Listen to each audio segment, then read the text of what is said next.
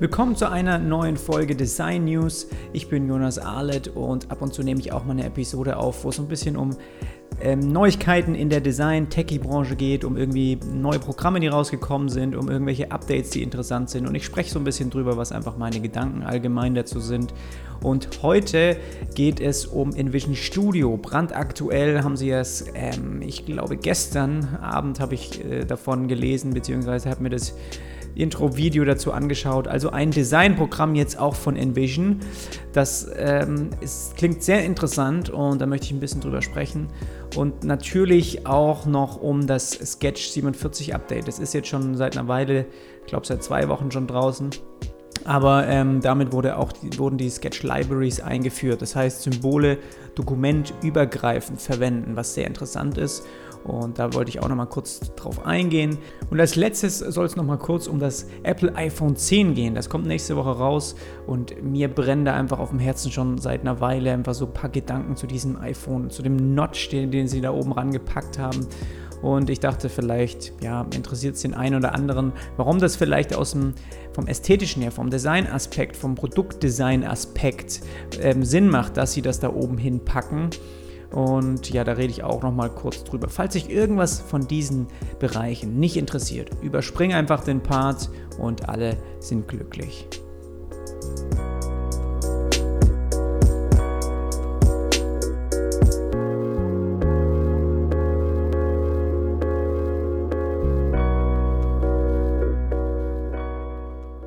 Ganz still und heimlich hat InVision da gestern ihr eigenes Designprogramm vorgestellt und zwar InVision Studio und sie sagen selbst the world's most powerful screen design tool. Können wir jetzt noch nicht sagen, es wird erst 2018 auf den Markt kommen im Januar, aber sie haben, sind jetzt damit schon rausgekommen ähm, und für mich, also ich habe wirklich in der Vergangenheit nichts, 0,0 davon irgendwie gelesen, dass sie an sowas arbeiten. Also das haben sie wirklich still und heimlich im Hintergrund gemacht. Und jetzt gibt es also Sketch, es gibt Figma, es gibt Adobe XD und nun auch InVision Studio. Wo führt uns das also hin?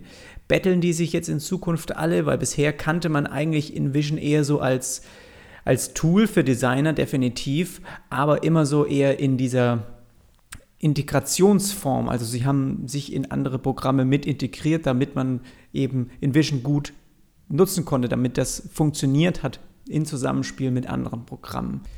Und wenn ich mir InVision Studio so anschaue, dann sieht es für mich aus, als hätten sie einfach nur Sketch in den Browser gepackt und sozusagen ein dunkles Theme aktiviert, weil es hat so ein bisschen vom Style her, ist es vielleicht eher wie Photoshop sogar, aber von den Funktionen her sieht es natürlich ähnlich aus wie die anderen Programme auch, also Figma oder Adobe XD. Ähm, ja, und sie selbst reden von dem stärksten Screen Design Tool und Vorteile, die sie nennen und die auch im Video, das sie, das sie rausgebracht oder veröffentlicht haben und auf der Landingpage, was ersichtlich ist, ist, dass du eben im Browser gestaltest. Natürlich ein massiver Vorteil gegenüber vielleicht anderen ähm, äh, betriebssystembasierten Programmen. Du hast responsive Layouts ähm, von Haus aus, also so ähnlich wie es in Sketch vermutlich auch funktioniert. Du kannst irgendwie deine Artboards halt kleiner, größer ziehen und Elemente passen sich an. Prototyping ist natürlich im Core, im Kern integriert. Klar, das ist ihre Stärke schon seit Jahren. Deswegen nutzen wir InVision, weil wir damit einfach Prototypen bauen können. Und das Ganze haben sie sozusagen auch in ihr Layout, in ihr Designprogramm jetzt ähm, integriert. Sie sagen, Advanced Animations, also wirklich auch nochmal zusätzlich mehr Animationsmöglichkeiten, wie es bisher der Fall ist, wie man bisher auch bei den Prototypen anlegen kann. Die sind ja bisher eher so Basics. Und es gibt Shared Design Systems. Also ich denke mal, das ist was, wo wir auch gleich noch drauf zukommen. Im, im, im zweiten Teil mit Sketch Libraries ist das so ein bisschen vergleichbar. Das heißt, du, der eine gestaltet in seinem Dokument irgendwelche ähm, Symbole oder Grafiken ähm, und man kann sie in einem anderen Dokument auch verwenden und sie up updaten sich gegenseitig. Ja, Seamless Collaboration ist klar, Envision hat schon seit Jahren daran gearbeitet, dass man irgendwie im Team zusammen auf einem Dokument gleichzeitig dran arbeiten kann und auch äh, Kommentare liefern und also es, es scheint wirklich so, als hätten sie das lange, lange schon geplant, als wäre das wirklich ihr, ihr Ziel ganz, ganz vorne am Horizont gewesen. Und da sind sie immer weiter drauf zugekommen, haben immer wieder kleine Etappen gemacht und was veröffentlicht. Ähm, und jetzt auf einmal ja, sagen sie allen, hey, wisst ihr was? Wir denken, dass zu unserem kompletten Envision-System einfach auch ein, ja, ein Designprogramm gehört. Und sozusagen versuchen sie damit auch jetzt die Designer an Land zu ziehen.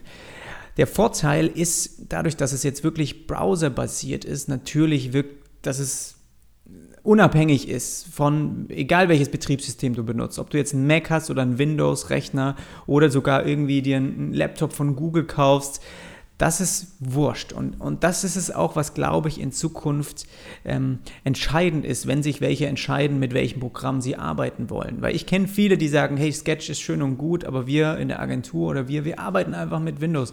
Also Figma konnten wir bisher nutzen oder Adobe XD dann, aber Sketch, das beliebte Programm für Designer, ist einfach beschränkt auf die Mac-Plattform. Und ich glaube, wenn ich ehrlich bin, dass auch Sketch so ein bisschen jetzt da überrascht ist, dass wirklich InVision da ihr eigenes Tool an den Start bringt. Wenn wir uns einen Nachteil vielleicht mal anschauen oder überlegen, was könnte das in Zukunft für uns als Designer bedeuten, ähm, ich sehe schon so ein bisschen einen Nachteil, wenn wir jetzt zum Beispiel die Animation nehmen. Also wir wissen, InVision hat bisher diese Basic-Animation ähm, für, ihre, für ihr Prototyping-Tool einfach rausgebracht. Das heißt, ein bisschen einfaden, ausfaden, hochsliden oder irgendwie sowas. Aber jetzt haben sie kannst du anscheinend, also im Video wird ersichtlich, dass du Animationen auch viel genauer einstellen kannst ähm, ähm, so mächtiger vielleicht auch wie, wie andere Prototyping-Tools das machen. Aber es war bisher nicht möglich, das zum Beispiel über das Envision Craft Plugin zu integrieren. Also es waren einfach normale Animationen, die du einstellen konntest, aber du konntest jetzt nicht sagen, erst fadet das ein, dann das und in welchen Abständen oder wie stark und wie schnell. Und das alles soll also dann möglich sein in diesem Envision Studio. Die Frage ist jetzt, wenn Sie auch in Zukunft, und Sie werden ja an neuen, kontinuierlich an neuen Funktionen arbeiten, werden Sie diese primär für Ihr eigenes Designstudio, für Ihre eigene Plattform veröffentlichen? Oder sind Sie so gütig, sage ich mal, und veröffentlichen das gleichzeitig auch für Ihr Sketch Craft Plugin zum Beispiel? Und das ist eben hier die Frage, ob Sie jetzt sagen, hey, Pustekuchen, ähm, wenn ihr so, so eine coole Funktion nutzen wollt von uns, ähm, dann kommt einfach zu unserem Envision Studio, zu unserem Programm und verwendet es da. Ähm, aber Sketch wird jetzt eher sekundär supported. Und das, da, das ist so ein bisschen ein Nachteil, oder da habe ich so ein bisschen Schiss vor, weil sie bisher wirklich eigentlich da tatkräftig immer dran gearbeitet haben, für andere Plattformen auch sich zu öffnen oder sich dort zu integrieren. Und das müssen wir einfach abwarten, ob sie das gleichrangig ähm, bewerten und auch dafür eben bestimmte Dinge aufbauen. Werden Designer von Sketch oder von auch von Adobe XD oder Figma werden sie wechseln zu so einem neuen Programm. Definitiv hat InVision da ja wirklich schon eine Fanbase sich aufgebaut. Das merkt man auch allein, wenn man sich einfach unter dem YouTube-Video mal die Kommentare durchliest. Ich denke, da sind viele bereit für sowas auszuprobieren. Im Kern wirklich ist dieses Programm ähnlich wie die anderen, die wir kennen, denke ich mal. Alle haben so ein bisschen ähnliche Funktionen. Entscheidend ist, glaube ich, auch, wie die Anbindungen letztendlich zu ihren Prototyping-Tools sind oder auch zu den anderen Werkzeugen, die sie auf ihrer Plattform zur Verfügung stellen.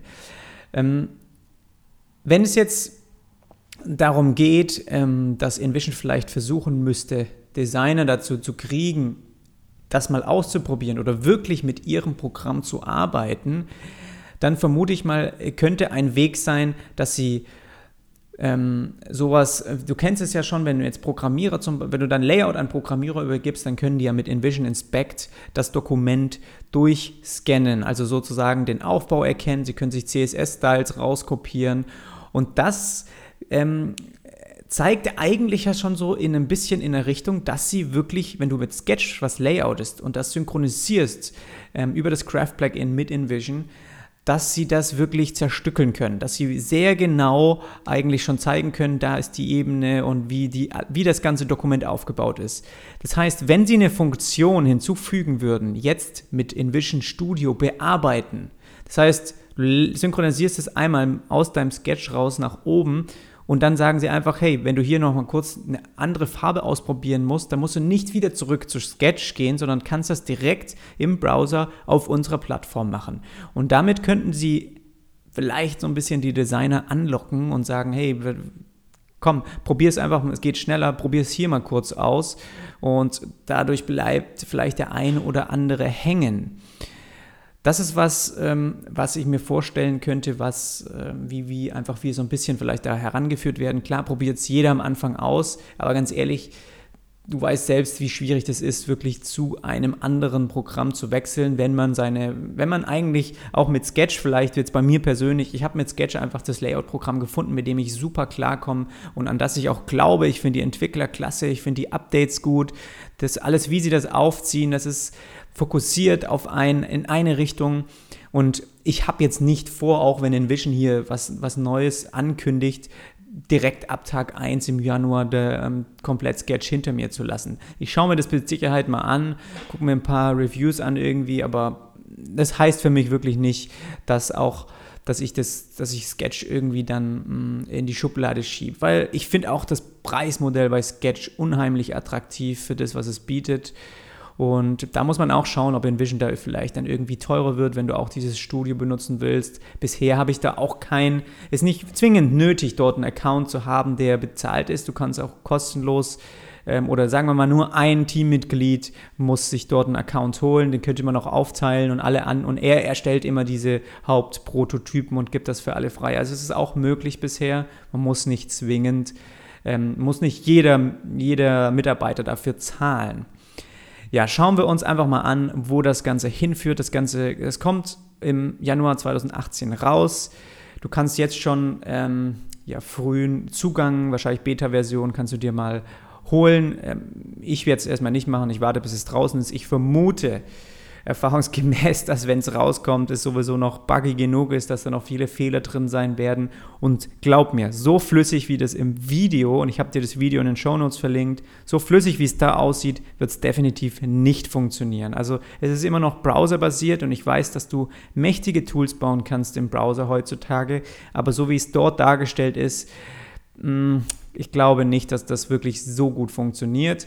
Und wenn ich ehrlich bin, habe ich auch hier und da schon seit geraumer Zeit bei Envision, wenn ich mich auf der Plattform auf, auf ja, einlogge oder mit anderen, mit einem Team zusammen auf Envision arbeite, auch auf der Website schon hier und da einfach Probleme, dass sich irgendwas nicht gescheit äh, speichert oder irgendwie der hängen bleibt und nicht richtig synchronisiert. Also da gibt es genügend Fehler, an denen sie eigentlich noch arbeiten müssten und ich denke, genauso wird es auch eben bei diesen ersten, bei dieser Veröffentlichung sein, wenn es das Programm dann rauskommt.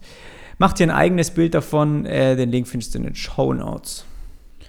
Okay, next topic ist Sketch äh, 47 Update. Also wir haben äh, mit diesem Update Sketch Libraries eingeführt und dafür gab es auch schon eine Beta zum ersten Mal zum Testen.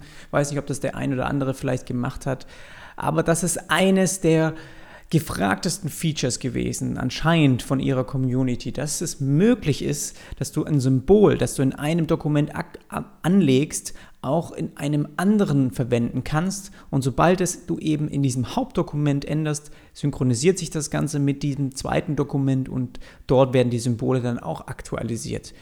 Und das ist natürlich ein sehr mächtiges Tool. Wenn du dir mal überlegst, ähm, mir hat nämlich zum Beispiel der Wolf mal geschrieben, der arbeitet bei Otto und die arbeiten eben auch sehr mit viel mit Patent Libraries und sowas, also wirklich mit größeren Systemen, wenn du auch für größere Unternehmen versuchst, was aufzubauen. Und die haben überlegt, ob sie eben die reichhaltige Sammlung an Design Patents in Sketch so abbilden können, dass sie möglichst effizient auch damit arbeiten können. Und da hat er mich auch gefragt, ob ich da vielleicht eine Idee habe und sowas. Und seit der letzten Version ist es eben möglich, und das habe ich ihm auch dann direkt ähm, als, als E-Mail geschrieben, hey, schau dir mal Sketch Libraries an, das ist exakt das, was du brauchst. Also im Team, im Unternehmen. Das heißt, du hast irgendwie eine Cloud-Lösung zum Beispiel, ja, legst dort einmal den Style Guide als Sketch-Datei an und in diesem Style Guide sind einfach Elemente wie Inputfelder, da sind irgendwelche ähm, Button und Farben definiert, dann irgendwelche Icons, alles festgehalten, was sonst auch in einem Style Guide quasi festgelegt wird. Und das ist sozusagen dein Master-Style-Dokument. Und dort sind alle Symbole.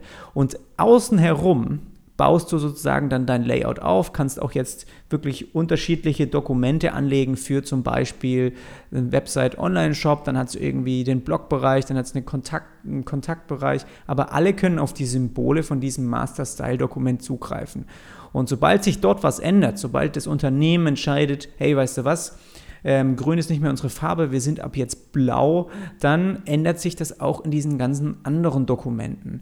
Auf natürlich Knopfdruck oder je nachdem, ob du es auch willst. Es wird so, sozusagen nachgefragt, gibt es eine kleine Info in der rechten oberen Ecke und dann kannst du da draufklicken und das war's. Also es ist super handy und super gut gemacht und definitiv gerade für Teamarbeit sehr mächtig.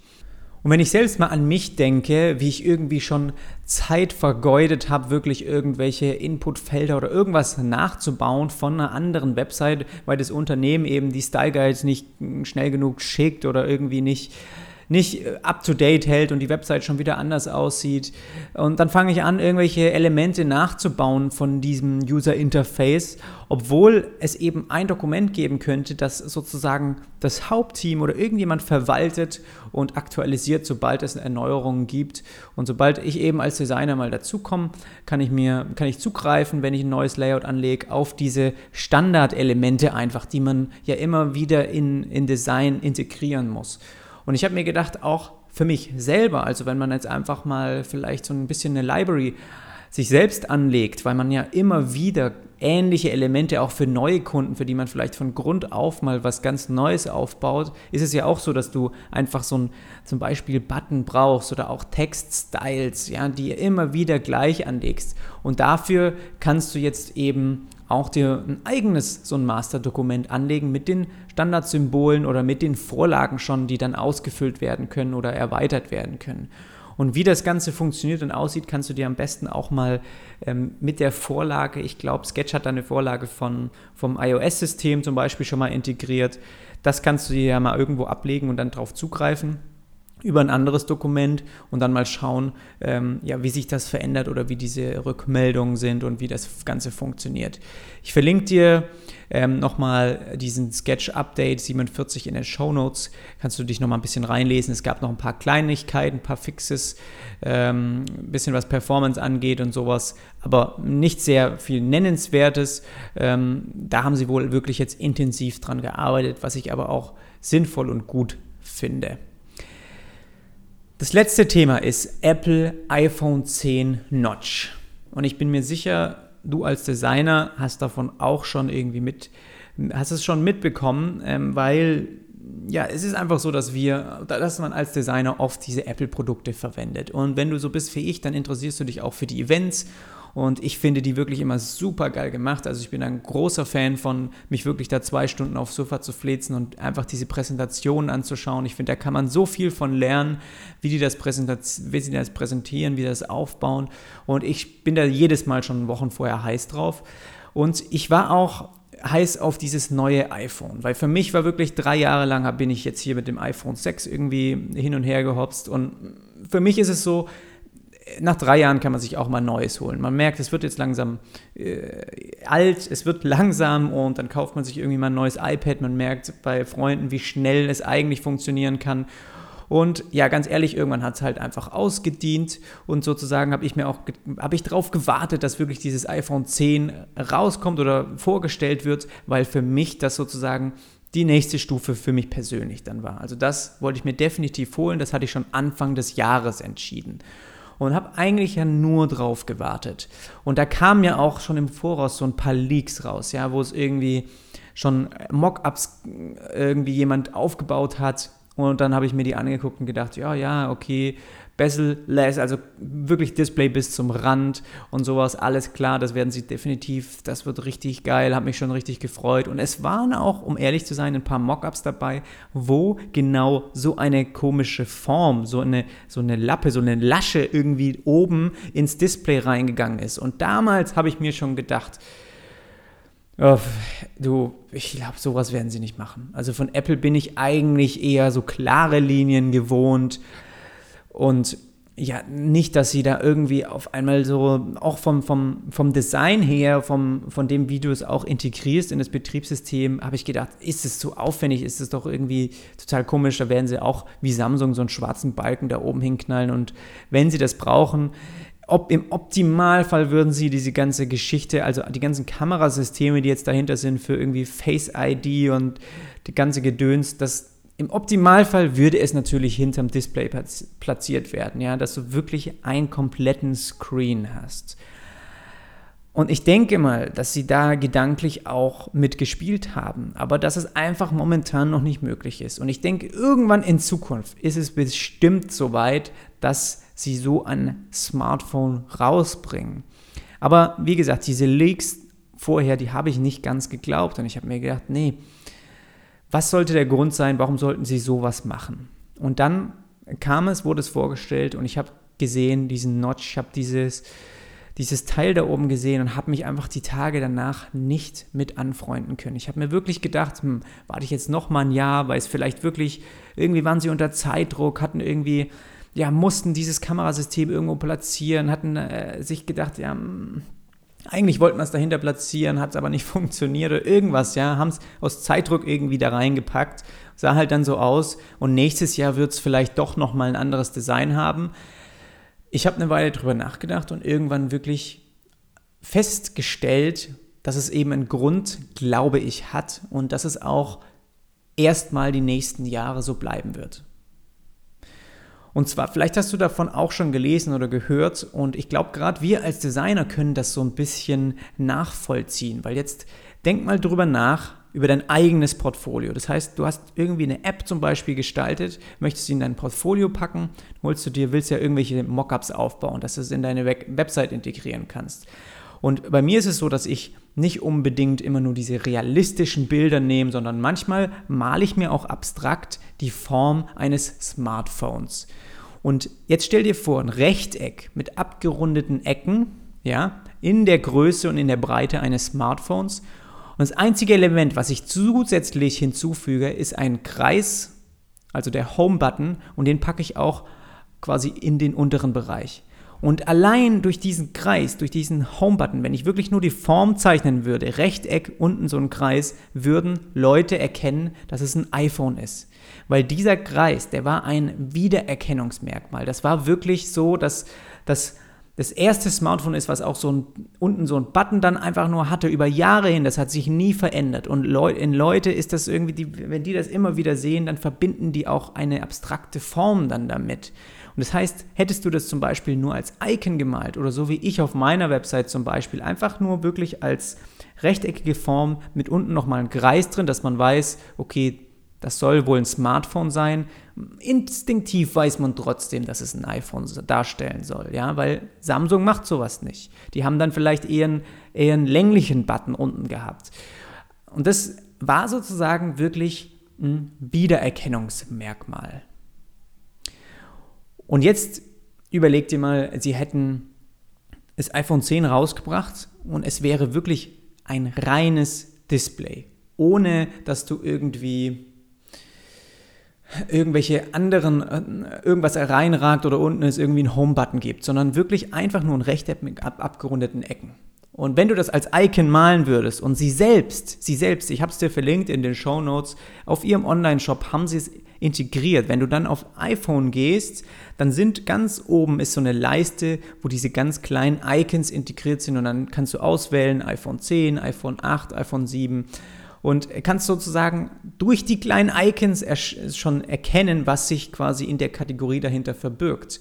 Und wenn du da jetzt mal ganz genau hinschaust, haben sie eben bei dem iPhone 10 diesen Notch da oben ganz bewusst integriert, weil es ein Wiedererkennungsmerkmal für dieses iPhone 10 darstellt.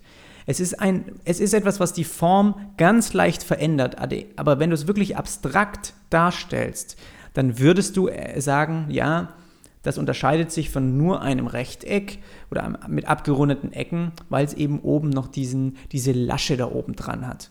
Und es ist wirklich, finde ich, interessant, das zu beobachten, wie man eben durch diese kleinen Designentscheidungen so ein eigenes Merkmal schafft.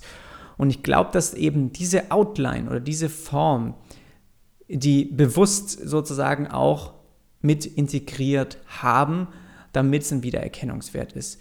Und indem du, wenn du jetzt irgendwie denkst, so nein, das war ein Fehler und die werden es definitiv in, irgendwie jetzt versuchen, wieder verbessern zu wollen und vielleicht werden sie doch eine Leiste oben integrieren, ganz in schwarz, dass es eben nicht so auffällt, nicht so heraussticht.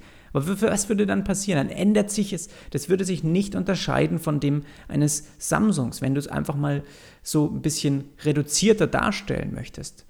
Und Klar sind alle diese, äh, alle diese Formen irgendwie ähnlich, wenn du es denn dann mal abstrakt darstellen möchtest, ja. Aber e, es sticht wirklich heraus, diese Lasche dort oben. Und ich denke, das wird auch die nächsten mindestens drei Jahre auch so bleiben. Sie werden dieses Design von der Form her vielleicht noch ein bisschen mehr an den Rand holen, das Display, aber dieses Teil da oben, das wird da dranbleiben. Und weil ich mich damit abgefunden habe, habe ich auch gesagt, ja, natürlich versuche ich dann trotzdem dieses Handy zu kaufen oder zu kriegen. Die, die, die Lieferengpässe werden wahrscheinlich ziemlich hoch sein. Ähm, ja, wenn natürlich, wenn du da nicht äh, sofort zuschlägst, kannst du wahrscheinlich bis nächstes Jahr warten, bis es irgendwie bei dir auf dem Schreibtisch liegt.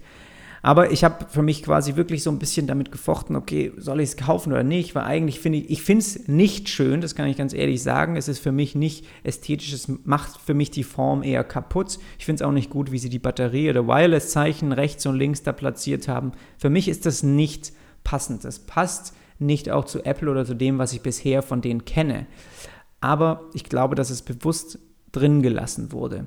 Und wenn du dir jetzt zum Beispiel mal den Imagefilm anschaust, also von der Apple-Kampagne zu diesem iPhone 10, da siehst du auch, dass sie diesen Notch extra mit eingebunden haben. In diesem Imagefilm siehst du ganz viel Farben, die durch das Display spülen. Und dann gibt es ein Close-up auf diesen oberen Bereich, weil sie das Kamerasystem zeigen wollen. Und dann siehst du gleichzeitig, wie die Farben um diesen Notch, um diese Lasche drumherum fließen und das quasi mit in ihr, ihren, in ihr Video integrieren, in, einfach in dieses, in das Erlebnis, was sie darstellen wollen im Video. Und da ist mir das so klar geworden, dass sie darauf pochen, dass sie wollen, dass wir oder dass auch Designer und dass auch Entwickler so ein bisschen damit rumspielen. Ja, dass sie, sie möchten, dass wir vielleicht irgendwie ein Loading Icon dahinter verstecken und wenn man zieht, dann kommt es hinter dem Notch raus oder sowas. Ja, sie sagen extra nein, packt keinen schwarzen Balken dahin. Wir wollen nicht, ähm, dass ihr irgendwie so tut, als wäre da oben keine, als wäre das da oben irgendwie eine schwarze Leiste, sondern man soll diesen Notch sichtbar erkennbar machen. Und natürlich bringt es für uns Entwickler, wenn man sich auch die Bilder so anschaut, klar hat irgendwie keiner jetzt bisher zu Hause, man sieht auch nicht so viel, wie irgendwie das auf der Website bei denen auch dargestellt wird, aber man sieht auf den Bildern, wenn es zum Beispiel mal im Browser, wenn du äh, dir anguckst, wie eine Website dargestellt wird, wenn du es horizontal in Landscape-Modus das iPhone packst, hast du rechts und links weiße Balken. Das heißt, die Website ist quasi, keine Ahnung, vielleicht 30, 40 Pixel schmaler einfach gerückt und rechts und links hast du weiße Balken. Und was heißt das jetzt für Entwickler? Entwickler müssen genau diesen Bereich jetzt wieder speziell oder spezifisch ansprechen. Wir müssen sagen, nein, ähm, okay, der Content, der Inhalt ist die, die Breite, dass es auf jeden Fall nicht hinter dem Notch irgendwie versteckt wird, aber die Farben können bis nach ganz außen gehen. Also wir müssen jetzt wieder extra Code irgendwo reinhacken, damit wir dieses iPhone bedienen können. Und das ist was, was ich, ah, das verstehe ich nicht so. Das finde ich immer, klar, ich kann Design, ich kann Neuerungen verstehen, aber ich weiß nicht, ob es wirklich, ob es da vielleicht nicht einfach eine bessere Lösung gegeben hätte. Selbst wenn du im Browser scrollst und dir irgendwie das horizontal anschaust, dann versteckt sich ab einem gewissen Punkt eben der Scrollbalken hinter diesem Notch. Und ich kann mir einfach nicht vorstellen, dass Apple da sagt, ja, da haben wir keine bessere Lösung gewusst, das lassen wir so. Das, das, passt nicht zu denen. Die haben für alles immer eine durchdachte Lösung bisher geliefert. Und ich, ich kann mir nicht vorstellen, dass das eben das Optimalste ist, was sie, mit dem sie irgendwie raus oder an den Start gekommen sind. Und vielleicht wird sich irgendwann nochmal verändern. Ja, vielleicht, vermutlich arbeiten sie da schon natürlich dran, das Ganze noch ein bisschen mehr zu verstecken. Aber für die nächsten Jahre, denke ich, bleibt es erstmal so in dem Formfaktor, wie wir es jetzt kennen. Und wir müssen einfach damit leben. Und klar, es ist jetzt auch teurer geworden, aber ganz ehrlich, für mich und für viele auch ist es das meistgenutzte Gerät an ihrem Tag. Und auch wenn alle immer, auch mit denen ich rede und die dann sagen, ja, aber es ist so teuer und es ist doch so scheiße, jetzt zahle ich da 1000 Euro für, bla, bla, bla. ganz ehrlich, ich würde es mir auch noch holen, wenn es 1500 Euro kosten würde. Wenn es das Gerät ist, was ich in meinem Leben, in meinem, an meinem Tag, in jedem Monat am meisten nutze, dann brech das Ganze doch mal runter auf andere Geräte, auf andere Kosten, die du hast. Wenn du es wirklich jeden Tag nutzt, dann hast du doch auch einen Mehrwert davon. Und klar haben sie da jetzt neue Technik reingepackt. Und das ist der Grund, warum der Preis nach oben gegangen ist. Nicht, weil sie denken, hey, hey so viele Leute benutzen es jeden Tag. Aber sie können sich das leisten, den Preis nach oben zu kloppen. Und trotzdem werden es Leute kaufen. Und für mich ist es okay, ja, ob ich jetzt dann da irgendwie ohne Mehrwertsteuer 1000 Euro für zahle. Ich glaube, es in Deutschland so kostet ja sogar über 1000 Euro. Es, meine Güte, ich benutze es jeden Tag, ich schaue da jeden Tag drauf und klar würde es mich aufregen, wenn es irgendwie nach zwei Wochen kaputt gehen würde, aus irgendwelchen Gründen, die sie hätten verhindert werden können, die sie hätten verhindern können. Aber äh, da geht man erstmal nicht von aus. Und für mich ist es dann wieder ein Gerät, das ich einfach über drei Jahre hin ähm, einen Verschleiß haben kann und dann benutzen kann. Und das ist für mich in Ordnung, dann dafür so viel Geld auszugeben ja, das war es einfach nochmal so ein bisschen der Gedanke, den ich zu diesem Notch hatte, zu dieser Outline, zu dieser Form. Denk da einfach mal drüber nach, ob sie vielleicht in der Richtung oder vermutlich hast du auch schon was in der Richtung gelesen einfach. Ähm, aber es war einfach so ein Moment, wo ich gedacht habe, ja, vielleicht haben sie das wirklich bewusst integriert. Ja, das war also von diesen drei Themen.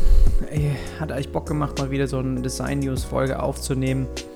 Ähm, wie gewohnt gibt es für dich Montag wieder eine Folge, hm, wo es dann um die anderen Themen wieder geht. Ähm, ich habe einfach so das Gefühl gehabt oder jetzt auch beziehungsweise einfach in Mittagspause nochmal kurz Zeit gehabt, äh, was aufzunehmen. Und ich werde das jetzt noch kurz zusammen äh, fertig schneiden und exportieren und dann auch direkt hochladen damit du es direkt in deiner Podcast-App hast. Wenn du mehr von diesen Folgen hören willst, wenn dich das interessiert, wenn ich einfach mal so ein bisschen über diese Neuigkeiten in der Designbranche rede, dann ähm, ja, gib mir gerne da eine Nachricht zu. Kannst mir auch gerne auf Instagram schreiben und äh, da würde ich mich freuen, wenn ich da so ein bisschen Feedback von dir bekomme. Bewertungen auf iTunes sind, sind sowieso immer willkommen und das ist der einzige Weg, wie ich irgendwie merken kann, ja, da wächst was, da wächst die Community, da wächst die Hörerschaft und das freut mich einfach immer wahnsinnig. Mach dir eine schöne Restwoche und dann hören wir uns beim nächsten Mal wieder. Bis dann.